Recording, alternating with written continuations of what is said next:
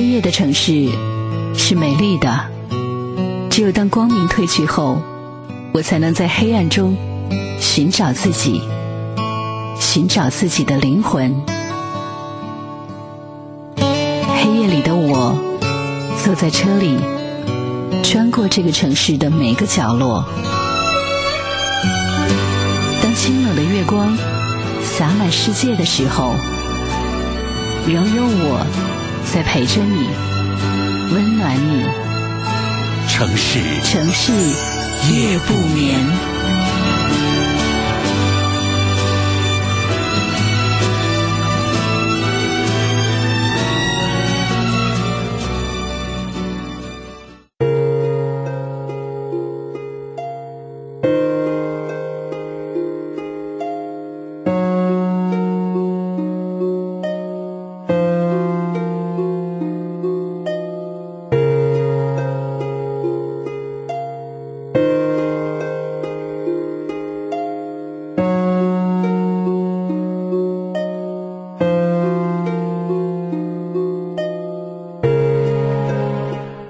再次感谢各位将频率继续的锁定在中波七四七调频一零七点八陕西戏曲广播，在每天晚间的二十三点到零点钟来锁定频率，来收听为您直播播出的城市夜不眠，我是何欣，欢迎您继续来收听。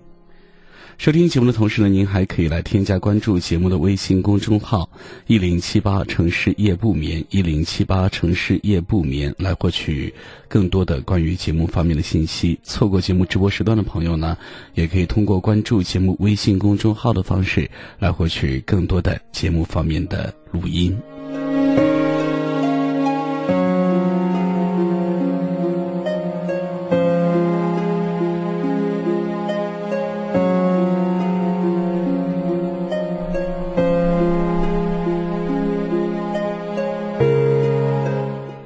有一位朋友留言说，今年的工作状态很好，两次升职加薪，但是男朋友就不高兴了。约会的时候呢，接上一个工作电话呢，他就会生气；周末加上一会儿班呢，也会引起争吵。以前工作比现在还忙，也没有见他反应这么激烈。女朋友积极上进，工作出色，不应该支持吗？难道生活懒散，工作应付了事，才能够让他高兴吗？因为不了解。我解决不了这位朋友的感情问题，但是呢，就想就这个话题来说上几句吧。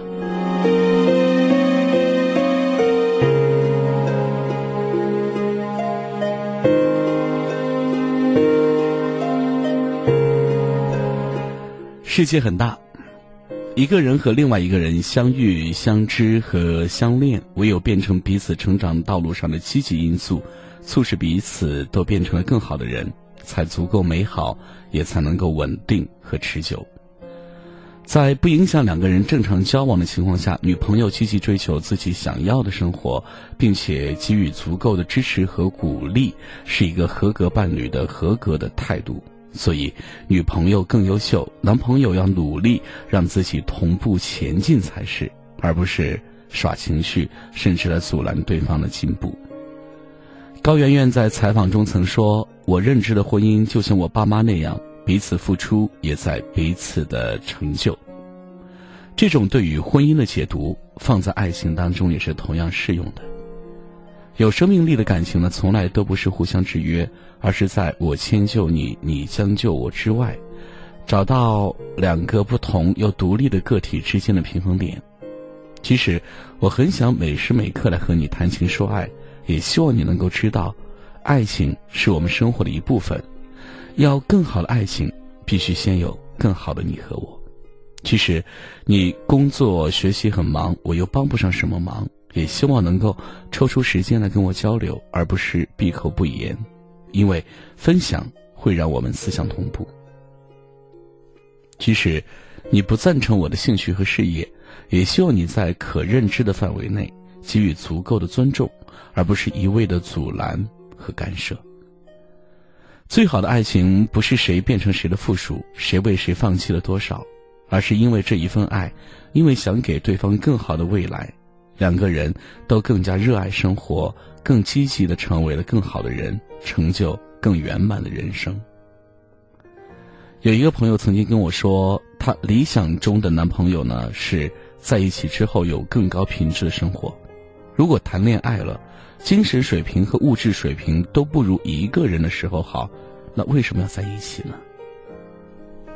他说：“人和人之间建立亲密关系呢是一件很麻烦的事，在一起为了更好的自己，分开也是为了更好的自己。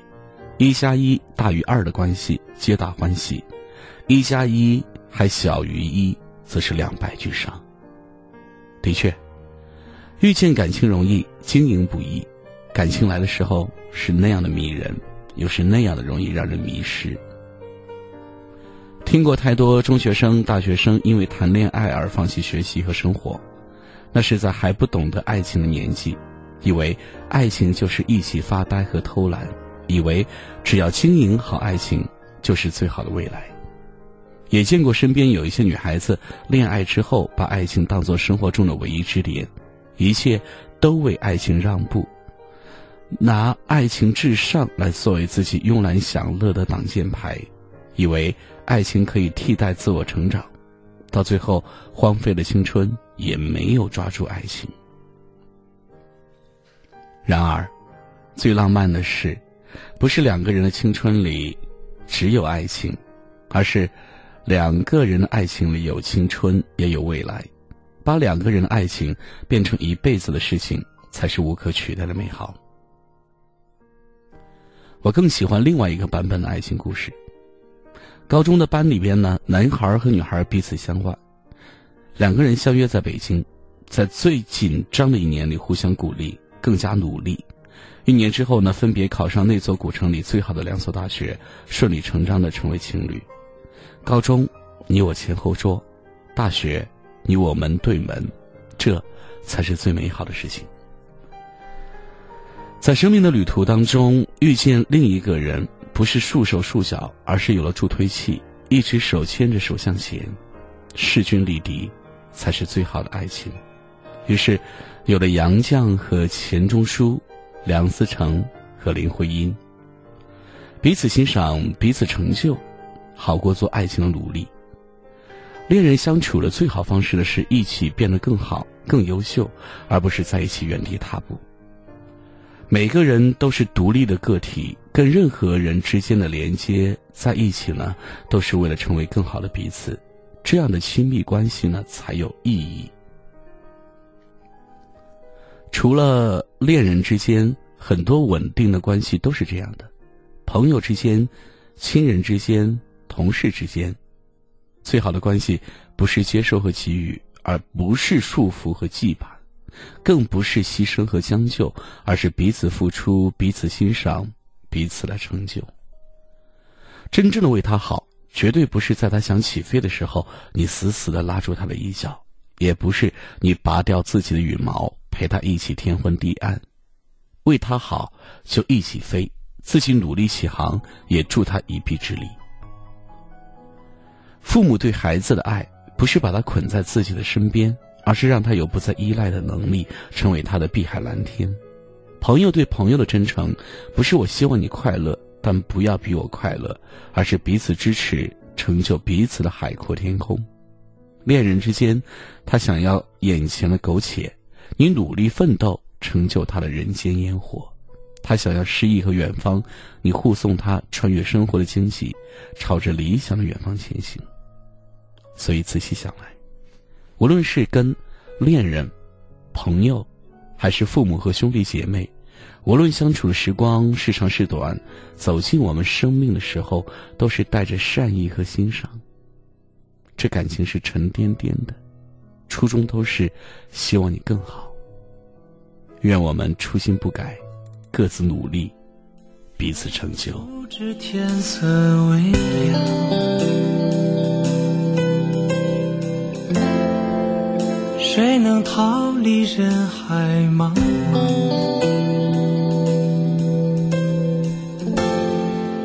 像条沉船一样，满目沧桑，趁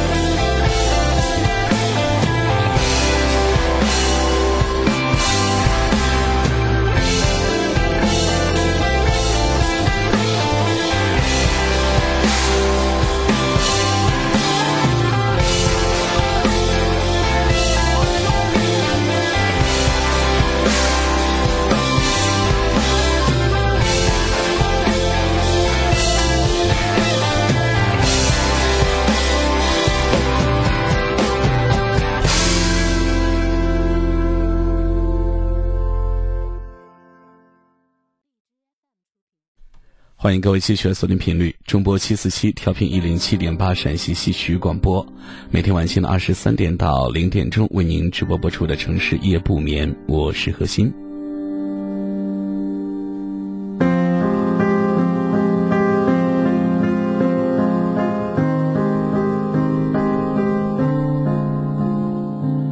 朋友苏小卓呢是语文老师，他白天要上课，他还有一个小宝宝要照顾，所以呢只能够每天晚上先将宝宝哄睡着之后呢，才有时间来写作。小卓写文章并不是为了钱，而是真的喜欢。有几次呢，我看到他半夜两三点发表文章，就问他是怎么一回事儿。他说，半夜醒来了睡不着，不想浪费时间，就爬起来写文章。对于多数人而言，如果半夜醒了，可能会抱着手机玩一会儿吧，等到睡意来了会继续睡。小卓说，他要上课呢，又要照顾宝宝，为了写作，他得争分夺秒。正是因为这一份坚持，二零一六年他出版了自己的书，有了最美好的收获。他的文字和书影响了很多读者，成了一位自带光芒的作家。很多人都会说，白天上班太累了，或者有孩子拖累，所以呢没有时间培养自己的爱好，没有时间做点自己喜欢的事。其实，这些都是借口。相比较遇见更好的自己，你只不过是更喜欢手机罢了。《简爱》是我很佩服的一位作者，她并不是什么二代，而是从农村走出来的姑娘，和很多打工妹一样，在很多工厂打过工。可是呢，他并没有就此认命，而是抓住机遇，一路连滚带爬，终于打拼出了自己的事业，成立了自己的品牌。开了自己的公司，成了一位企业家。可能我们会幻想，如果哪一天我们也成了老板，有豪车、有大房子、小富一方，躺着数钞票就好了。为了把生意做得更好，和更多的国家有贸易往来，简爱利用工作间隙来学英语。要知道，他可是没有英语四六级基础的。但是现在。他一口流利的英语，让我这个学了十几年英语的人也是无比的汗颜。作为老板，简爱每天都很忙，比自己的员工是忙多了。但是呢，他却一直在坚持阅读，坚持写文章。他的文章写得越来越好，已经有了大家风范。他的新书也即将推出。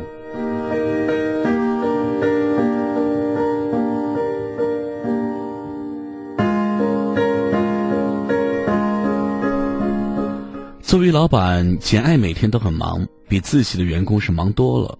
但是呢，他却一直来坚持阅读，坚持写文章。他的文章写得越来越好。他为了写文章，都是压榨工作的间隙，晚上加班写。要知道，他不但是老板，还是两个孩子的母亲。小宝宝呢，才上幼儿园，正是最粘人的时候。简爱说：“她的业余时间不是给宝宝做饭，就是阅读和写文，留给交际的时间很少，几乎不玩手机。她觉得，她有比玩手机更有意义的事等着她去做。”简爱通过努力利用工作的时间阅读和写作，尽管她的生意做得很大，但是她不是一个土豪，而是一个有才情的文商。和那些比你有钱、比你优秀、比你有能力、还比你努力的人做朋友是很有压力的。和那些优秀的人在一起，你不努力都会不好意思。如果你方圆一里内都没有一个励志的人，那么你就要考虑换一个环境了。我常常跟简爱开玩笑说：“简姐，你简直是活成鸡汤的样子呀。”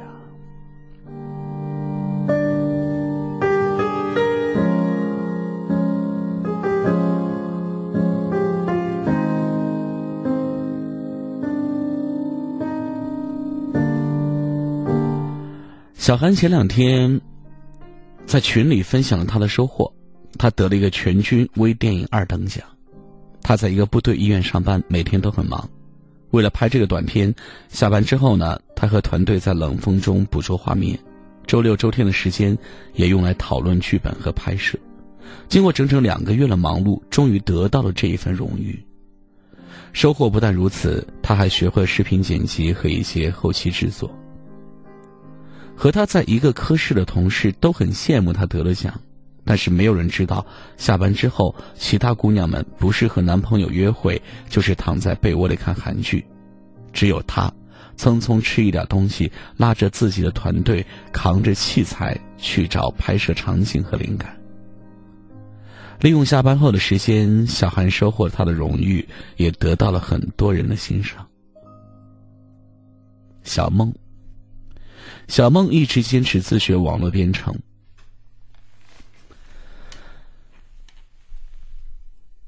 去年六月份，他的公司倒闭了。当他的同事都为工作发愁的时候呢，他早已经华丽的换了一个身份，成为了一个上市企业的工程师，比原来的工资高了许多。这就是他利用下班后四个小时做出的成绩。小唐喜欢写作、摄影和画画。每天下班之后呢，就在房间里画画，周末就出去采风拍照片。他拍了照片，参加了他们市的摄影比赛，还得了奖，成为了国家地理的特约摄影师，加入了他们市的摄影协会，拥有了一圈和自己志趣相投的朋友。如果你也还有梦想，那就好好抓住下班后的这四个小时。对于我们大多数人而言，时间根本不是海绵里的水，而是一大盆。下班后的四个小时，你可以做很多有意义的事情。坚持一年，你一定会发现，你变得更优秀了，而不仅仅是更老了。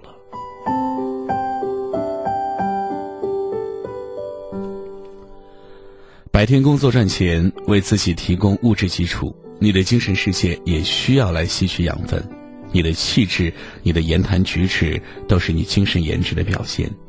那些被你浪费掉的时间，都是你将来老了之后悔恨不迭的眼泪和重重重的扼腕叹息。不要把自己活成退休的样子，你一定要有自己的意趣，你要成为更好的自己。只要你不辜负时间，时间就会投桃报李。如果每天都沉浸在疲惫的工作环境当中，不去补充自己的精神营养，不用几年，你就会对生活、对工作充满抱怨，变成一副死气沉沉的模样。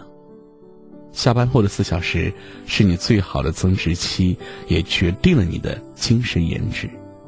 愿你不负岁月，岁月也终将对你温柔以待。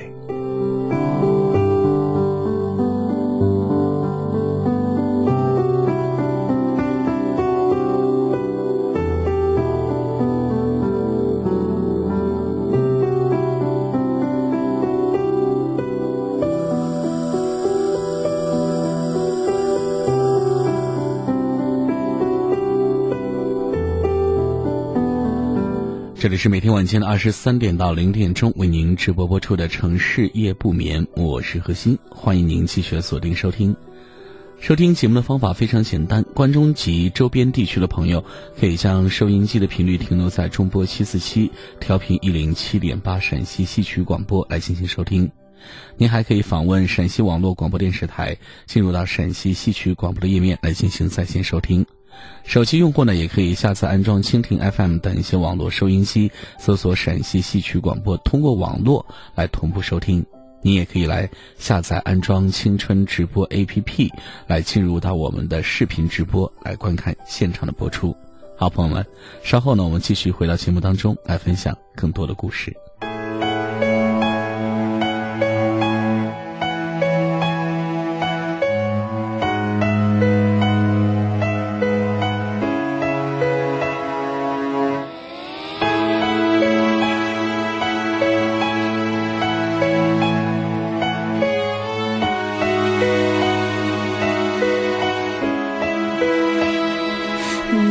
说，雨下的时候别低下头，要等候奇迹降落。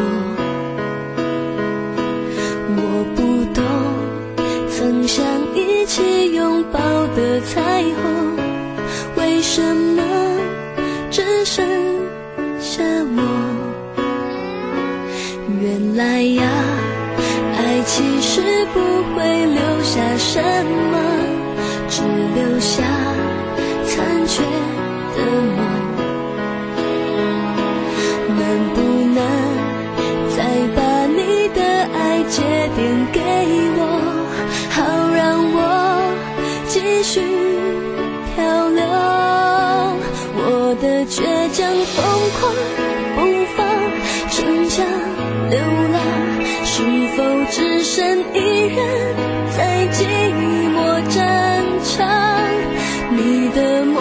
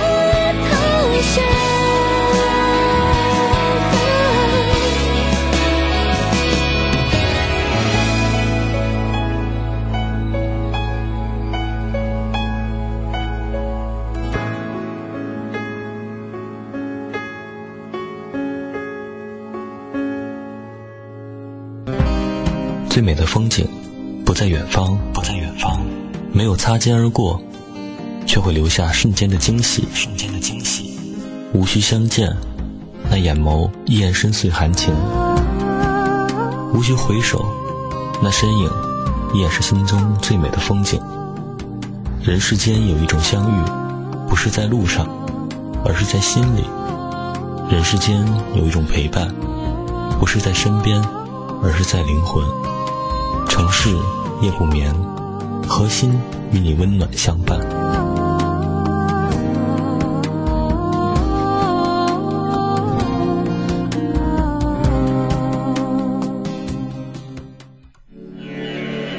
欢迎继续回到节目当中，这里是城市夜不眠，我是何欣。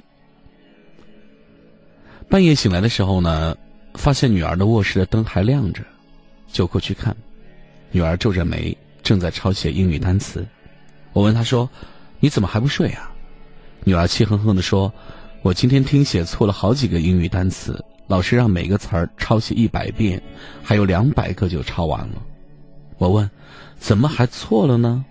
女儿一翻白眼，没好好背呗。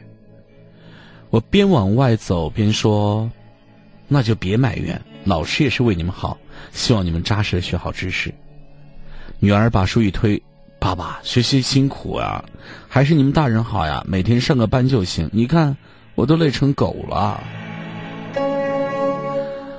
哎呀，我只有苦笑。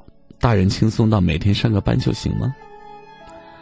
前几天呢，我一个表弟有事来找我，脸上大写着一个沮丧。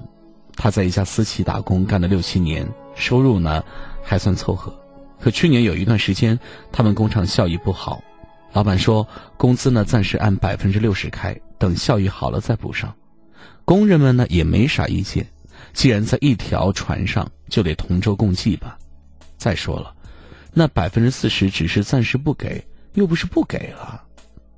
今年上半年呢，表弟他们工厂的效益特别好，天天加班加点赶订单。大家以为效益好了，去年少发的那部分工资该给了吧？可迟迟没有发的迹象。几个工人呢就去问老板，老板一脸无辜。去年不是和大家说好的，厂里效益不好，工资就发百分之六十，大家都同意的吗？工人们面面相觑，不是说效益好了给我们补上吗？争执了半天呢，老板死活不承认说过补上这话，工人们呢也拿他没有办法。表弟知道我在做人力资源方面的工作，就来讨个主意。我说这事儿简单呀，去劳动部门一反映就解决了。表弟犹豫着说：“不是没想过，只是呢，我们和老板闹僵了，饭碗不就砸了？哎，好几千块呢，要是这钱挣得轻松，不要就不要了。可都是用力气换来的钱，想想就心疼呀。”我一边继续来帮他想办法，一边埋怨说：“你脑壳也不慢，可当初就不好好上学，整天说上学累。你要是能考个大学，找份好工作，还会受这种气吗？”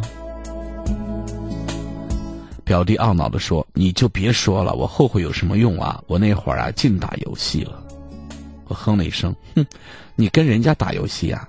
人家可以拼爹，而你只能拼自己。你堂姐呢？”才是你的榜样。他堂姐呢，是我这些表弟妹里边最出息的一个。去年七月，在法国留学的表妹回国省亲，她这些年忙于学业，在国内重点大学本硕连读，又出国带奖学金来读博士。从小成绩拔尖儿，当年高考呢，在他们县市考了第一名。饭桌上，表妹侃侃而谈，浪漫的欧陆风情让人神往。女儿很羡慕，说：“小姨，我长大了也要像你一样去看看外面的大千世界。”表妹鼓励他说：“好好学习，你会的。”女儿问：“就只有学习这一条路吗？”表妹沉吟了一下说：“对于那些某二代、某三代来说，他们通往世界的路有很多条，学习啊只是其中的一条。但是对于我来说，考学可以说是唯一的道路。”我的父母都是务农的，他们去过最远的地方就是县城。每次呢，我妈妈说起县城就特别兴奋，说那里好大呀，人好多呀，东西好贵呀，我都有想哭的冲动。我从小眼见父母的辛劳，就立志要通过自己努力，让他们将来可以改变一下生存状态，来享受一下生活。女儿好奇的问了她最关心的问题：“哎，小姨。”你那么努力，不累吗？我表妹笑了，累啊。可是，如果你把学习呃当成一件有趣的事情来做，开始的时候你觉得很累，可当你一次次踮起脚尖，超越了自己，获得了更多的知识和突破之后，你会感觉越来越轻松，越来越快乐的。宝贝儿，当你步入社会，你会发现学习是最轻松快乐的事。不要辜负十几年的光阴，它足能够撑起你的梦想，让你的目标来落地生花。人生充满无限可能和希望。女儿听完这番话呢，就陷入沉思。是的，孩子，我也知道你学习苦，也不要求你成为第一，但是你要在该努力的年龄不惜余力。如果在最该努力的年纪选择了庸碌无为，却借口平凡可贵，我敢保证，将来你会非常后悔，却无法言说的。所以，孩子不要抱怨读书苦，那是你通往世界的路。罗素说过，人生应该是像一条河，开头呢，河身狭窄，夹在两岸之间，河水奔腾咆哮，流过巨石，飞下悬崖。后来，河面逐渐展宽，两岸离得越来越近，越来越远。河水也流得较为平缓，最后流进大海，与海水浑然一体。其实，这也应该是学习的历程写照。走过这一段最狭窄的地方，那些你吃过的苦、熬过的夜、做过的题、背过的单词，都会铺成一条宽阔的路，来带你走向你想要去的地方。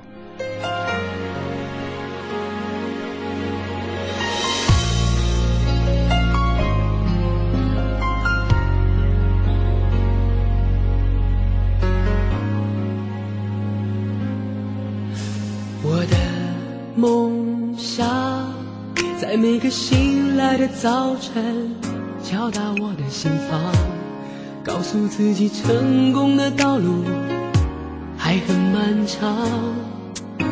我的梦想，在每次把握机会，表达自我主张，展现给你年轻但一样宽阔的胸膛。所有经历风雨的温柔与坚强，所有青春无悔、烦恼与成长，所有奔向未来的理想与张扬，所有冲破捆绑的热爱与癫狂。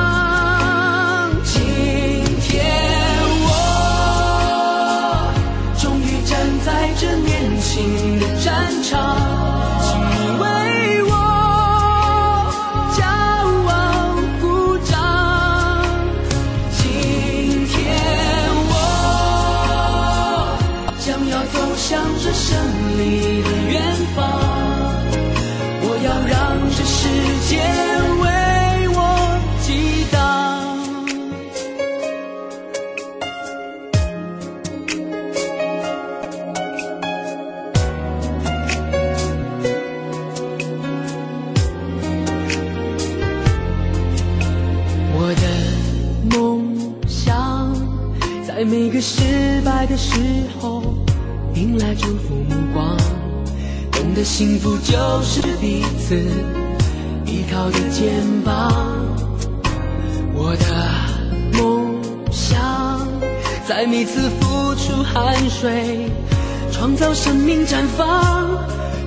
世界我们这一代自信的力量。所有经历风雨的温柔与坚强，所有青春无悔、烦恼与成长，所有奔向未来的理想与张扬，有冲破捆绑的热爱与癫狂。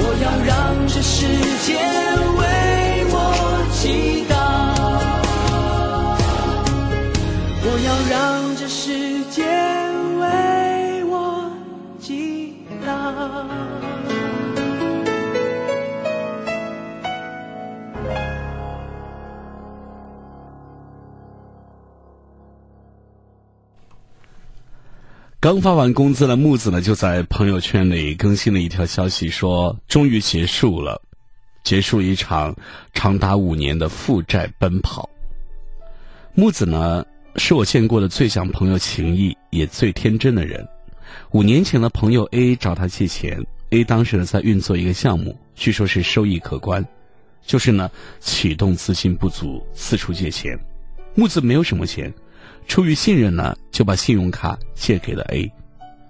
A 把木子的信用卡三万元的额度给刷爆了，又申请了五万元的临时额度。前半年呢，A 按时按量的还款。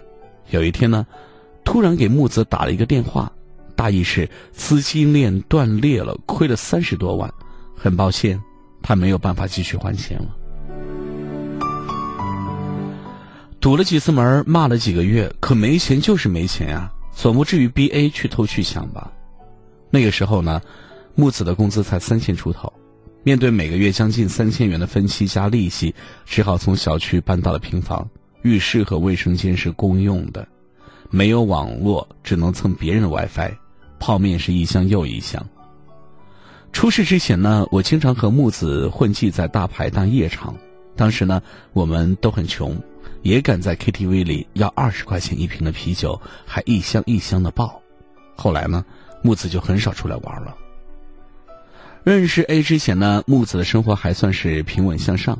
他计划着用三年时间攒点钱，先把老家的房子整修一下，再赚点老婆本。因为这一出，直到现在家里住的还是破房子。当你并不富足，甚至透支信用卡把钱借给朋友。朋友却找各种托词，甚至玩消失不还钱的时候，你会怎么办呢？当你听信了朋友的项目，全部家底被骗得一干二净的时候，你会怎么办？生活常常会用各种方式来折腾你，甚至把你逼到你不曾料想过的境地，你能怎么办？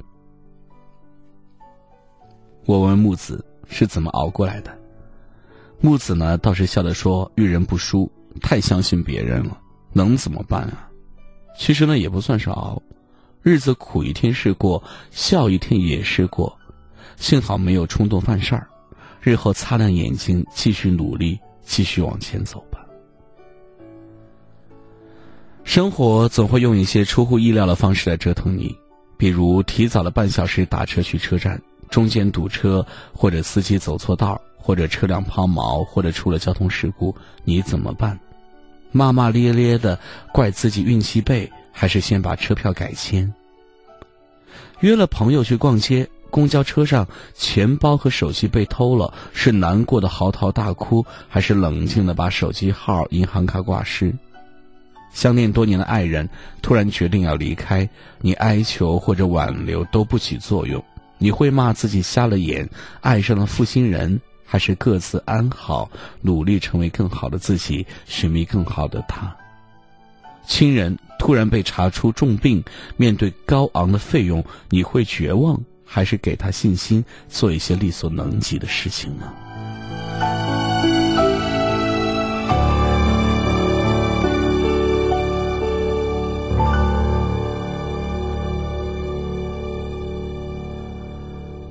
这个世界上，谁的生活都不容易。不要轻易嘲笑别人的困难，更别轻易把自己的挫折放大。所谓成长，不过是用各种例子，一次又一次的突破你的认知，让你从惊诧到习以为常。当你觉得快过不下去了，与其自暴自弃，不如迎头赶上。当你觉得学习困难，逃避或者幻想都是毫无意义的。找方法下苦功，才会有改变的可能。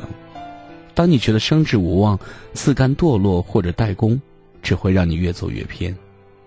生活嘛，对吧？总是会有他的办法把我们逼到绝境。一味的退缩和逃避呢，只会让我们离梦想越来越远。所以，不要怕，去面对吧，继续去前行。当你变得坚强的时候呢，生活。一定会还给你一个更好的你。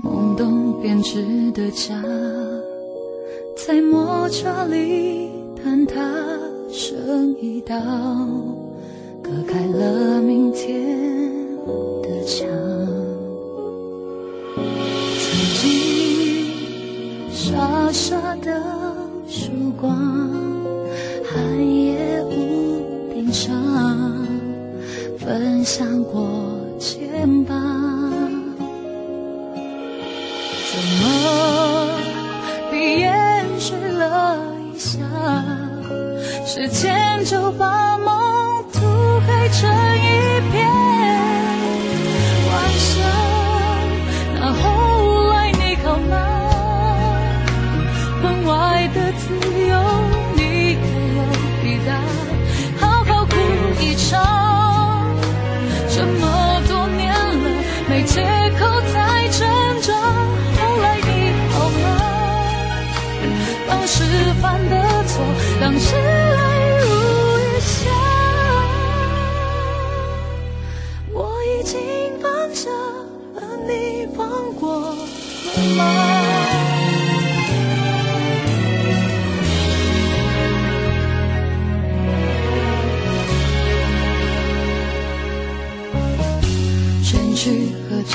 一张。已吹熄的烛光，蛋糕的香还留在我脸颊。以为过宁山下，漫步多少水花，一转身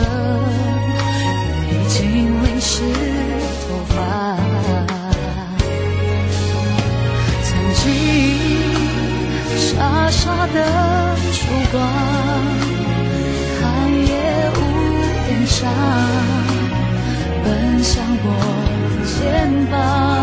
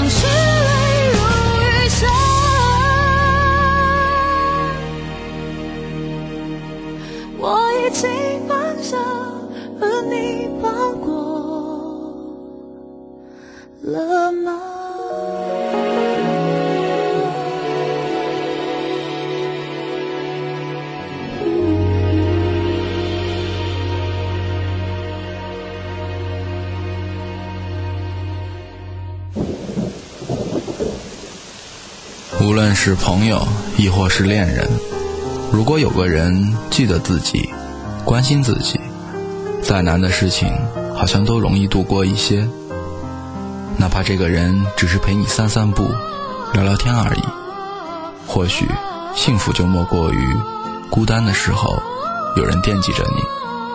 城市夜不眠，每晚十一点，温暖你的整个夜空。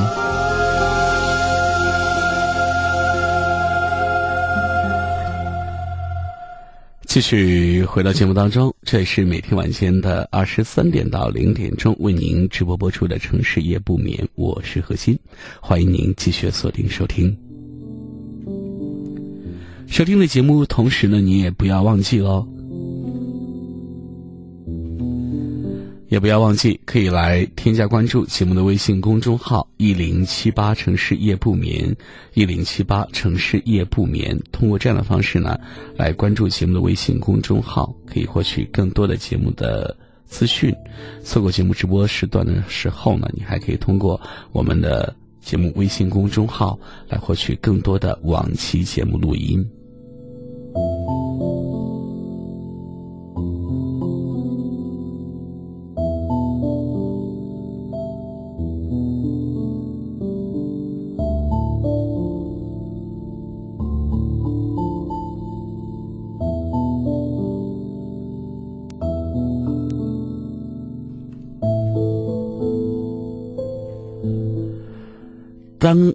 善良毫无原则的横行于世，他将会成为最大的恶，因为他以善良之名制造了无数的恶人。善良本身是没有错的，但是一定要有点锋芒。低智商的善良不如高智商的冷漠。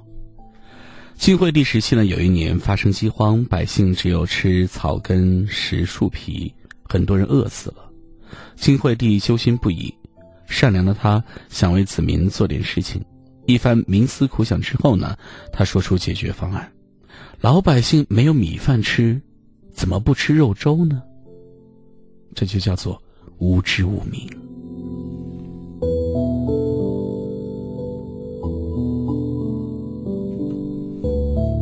比如，为了彰显自己的善良，很多人总是成群结队去放生。把陆龟放到水里，使其活活的淹死。总有些人道听途说一些偏方之后呢，就像捡到宝一样，到处推荐给病人，自以为是的给出的是满满的希望，最后病人得到的却是大大的绝望。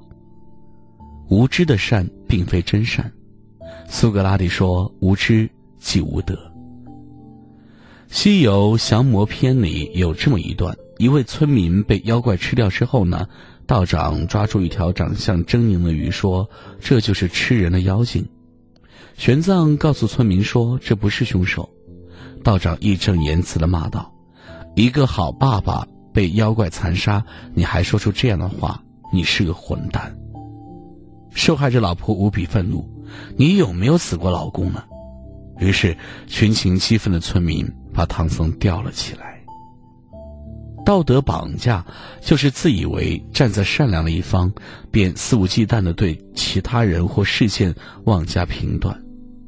乔任梁自杀之后，陈乔恩因为没有及时表达哀伤，有人就在他的微博下留言说：“乔任梁都死了，陈乔恩你为什么还不死呢？”这句留言竟然获得了几千个点赞。以爱为名，很多人都这样。变成别人的判官，当善良变成强制，它已经不是善良。正是以爱为名，人类犯下无数的罪恶。小颖大学毕业之后呢，和女同事合租了一套房。但是那个姑娘从小是娇生惯养，从合租的第一天起呢，小颖就扮演起老妈子的角色。而那小姑娘不买菜、不做饭、不刷碗、不打扫房间，像个公主。有一次呢，小颖生病了，在床上躺了三天，房子就乱了三天。第四天，小颖忍无可忍，爬起来把屋子打扫了，并且清扫了碗筷。两小时后呢，那姑娘带了外卖回来，吃完之后呢，咣的一声，又把碗筷扔进了洗碗池里。小颖终于发了飙，结果呢，那姑娘四处告状。说小颖那么不近人情，连这点小事儿都不能包容她。小颖气的是眼泪直流。我对她说：“你受的罪都是你自找的。越是善良的人，底线越要高一点，在事情变坏之前，学着适度的零容忍。”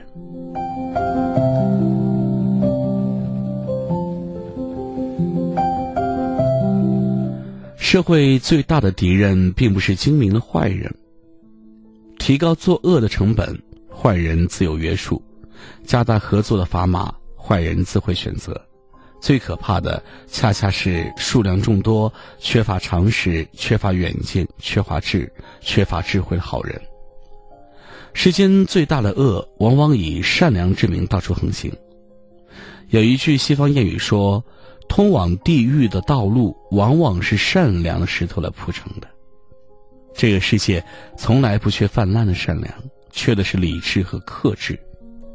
当善良没有原则、毫无节制的横行于世界上，它将成为最大的恶。因为他以善良之名制造了无数的恶人。要做善良的人，但不能做盲目善良的人。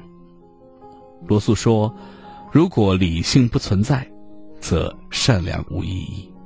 所以，请照顾好你的善良，最好让它开出玫瑰，用刺来保护它的美。你的善良，必须得有点锋芒。”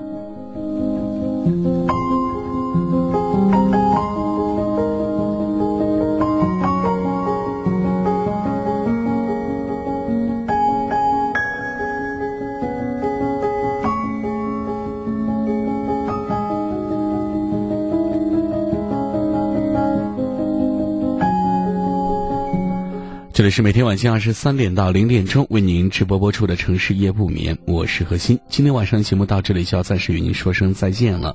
在节目最后呢，还是要提醒您，在节目之外，您还可以来添加关注节目的微信公众号“一零七八城市夜不眠”，一零七八城市夜不眠，来获取更多的节目方面的讯息。好，朋友们，今晚的节目就是这样，非常感谢您的收听。明天晚间的二十三点。希望您继续来锁定收听，朋友们晚安。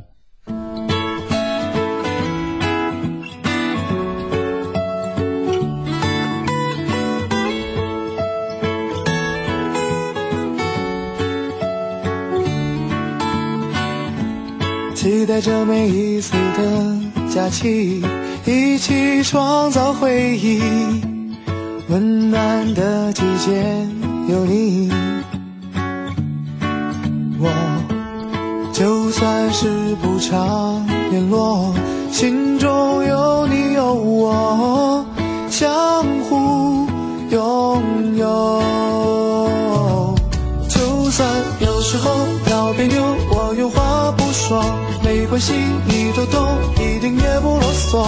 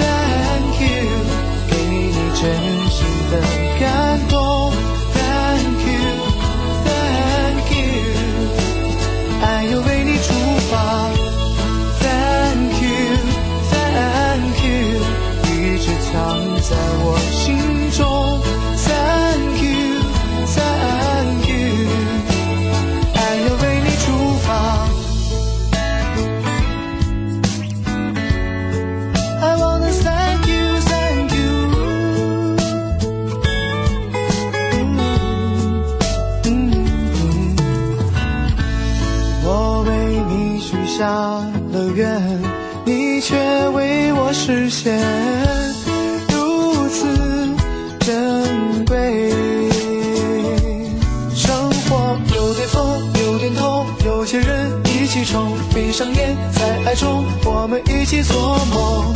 谢谢